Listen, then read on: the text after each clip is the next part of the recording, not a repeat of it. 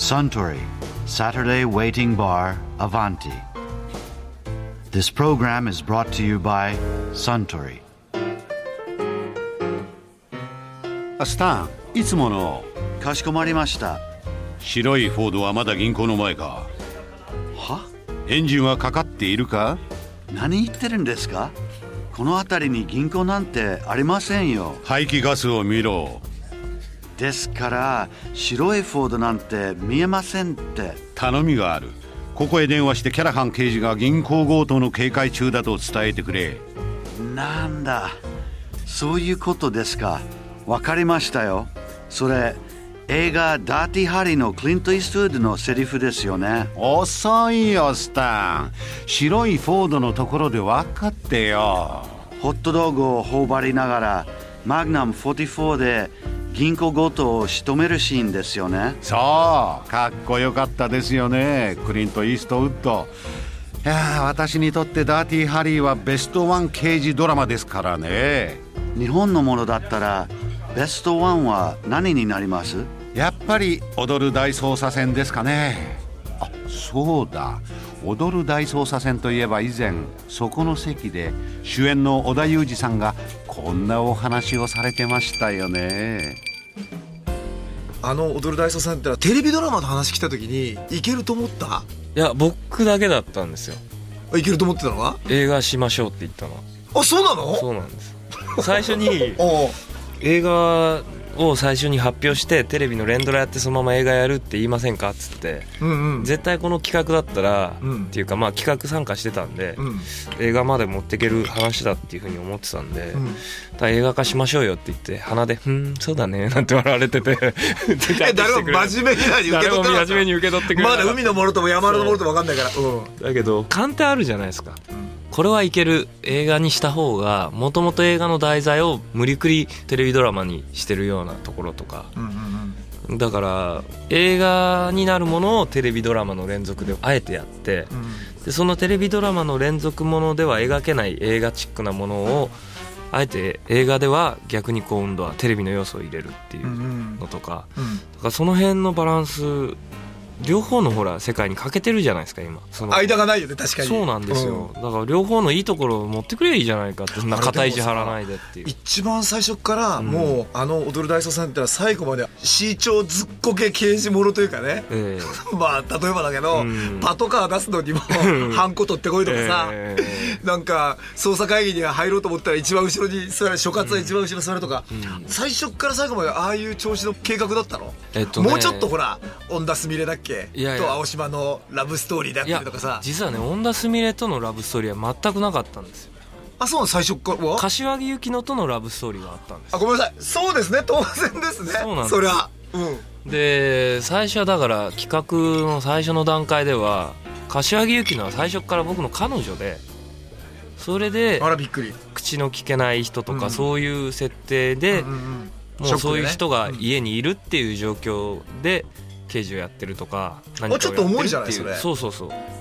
そういうストーリーも考えてたんですどっからかコンピューター会社から転職してきたやつになったのね。ところがねいやいざ撮影をやってみようっていう段階に近づいた時に、うんうん。だんだんそうじゃない方がいいなっていう話になって、んうん。ちょっと最初からそれではあまりラブストーリーでも面白みがないっていうのが始まって、それでじゃあ出会いから始めることになったんです、うんで1話でもう出会うもんね。そうなんですよ、ところがやってみたらね、うん。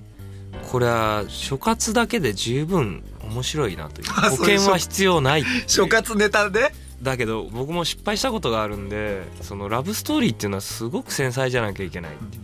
なめてラブストーリーラブ入れときゃ客喜ぶなんて考えてたら大間違いだラブストーリーやるときは男物やるよりも余計3倍気をつかなきゃいけないそれだけ微妙なひだのところを描くわけじゃないですか客は絶対そんなバカじゃないからそれをただくっついた腫れた惚れただけじゃ誰も面白がらない。あのー面白がらないし、うん。自分とちょっとでもこう感情が違うと引いちゃうもんね。引いちゃうんですよ。ね、うん、だからラブストーリーやんだったらはっきりラブストーリーだっていうのをやった方がいいと。最初から最後まで計算した方がいい。でじゃあ踊る大作戦はそのラブの部分はちょっと置いとこうってことだったの？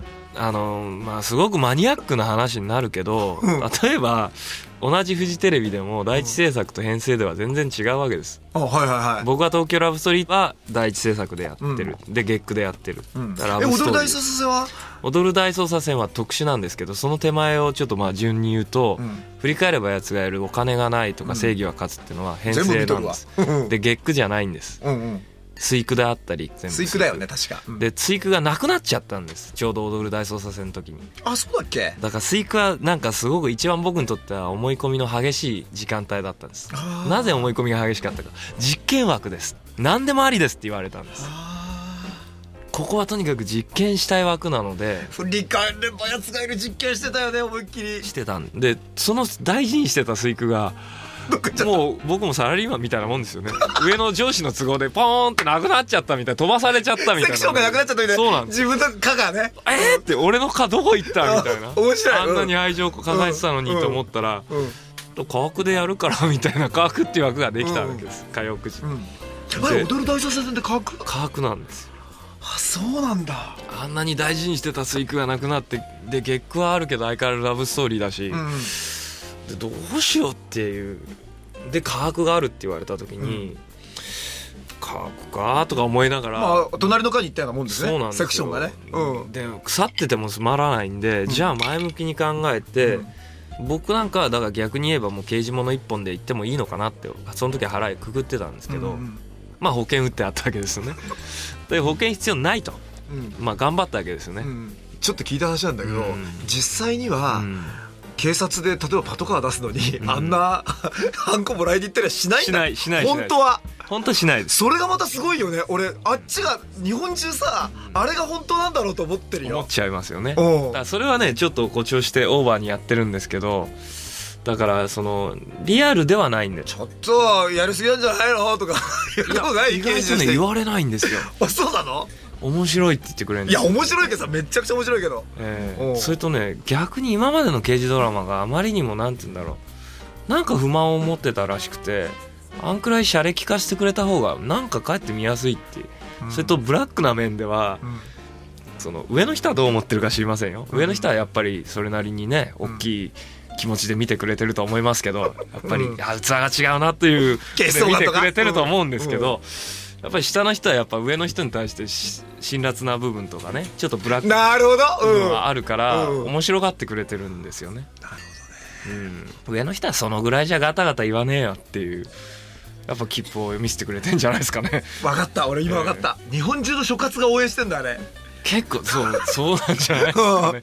だから青島になんか自分もオーバーラップしてる人もいたみたいでだから僕もそうだけどっていうなんかもともと警察入る時に拳銃ぶっ放してじゃないけどそこまでは思ってないけどある程度帳尻合わせりゃ刑事ってかっこよくなのかなみたいな一瞬思ってた人もいたかもしれない。あれやるときにほら今までの刑事ドラマと本当違うじゃない？うん。全く違うじゃん。もうよ俺よくぞあんなこと考えついたと思ったぐらいん。第一話見てびっくりしたけど例えばですけど取材に行ったりするの役者さんが？あのー僕はね全部すごい莫大な資料を読みました。入る前に。はああ何その警察でどういうふう警にやって察機るかって。構はどういうものかって警視庁から始まって次はこういう順繰りですよとか各所轄は実はここにポジションなんですとかだから刑事って言っても本当に道案内をするようなことぐらいしかできなくて犯人に手錠はかけられない部署ですとかそんなこと知らなかったかけないよね。かけらんないんですよ。かけるかなと思うと本店に譲ったりするもんね。そうなんですうんとかまあかけられる事件もあるし何もあるんだけどその例えばあ本店が全部どこの地方で起こっても本店が仕切るんだとか、あそういう風になっちゃってそうた腐るよなとか。えそれ膨大な資料読んでて腐るよなこれはとか思ったの？そうそうそう面白い。だからそういうので全部だから事前にえらい量ですよ。参考資料だけでこれからなんか Mac ユーザーをなるのかなみたいなパソコンのあの説明書をもらった時と同じよう説になんでこんなにいっぱいあるんだろうみたいな。モバイルグッズでも。なんでよみたいな。こんなちっちゃくて便利な機械って言うけど本はこんなに読まなきゃいけないのかみたいな。おいおい大変だぜみたいな。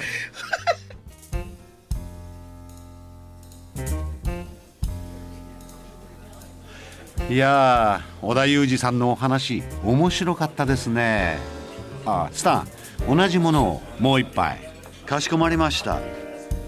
ところでアバンティの常連客たちの会話にもっと聞き耳を立ててみたいとおっしゃる方は毎週土曜日の夕方お近くの FM 局で放送のサントリーサタデーウェイティングバーをお尋ねください。東京一の日常会話が盗み聞きできますよ。Suntory Saturday Waiting Bar Avanti. This program was brought to you by Suntory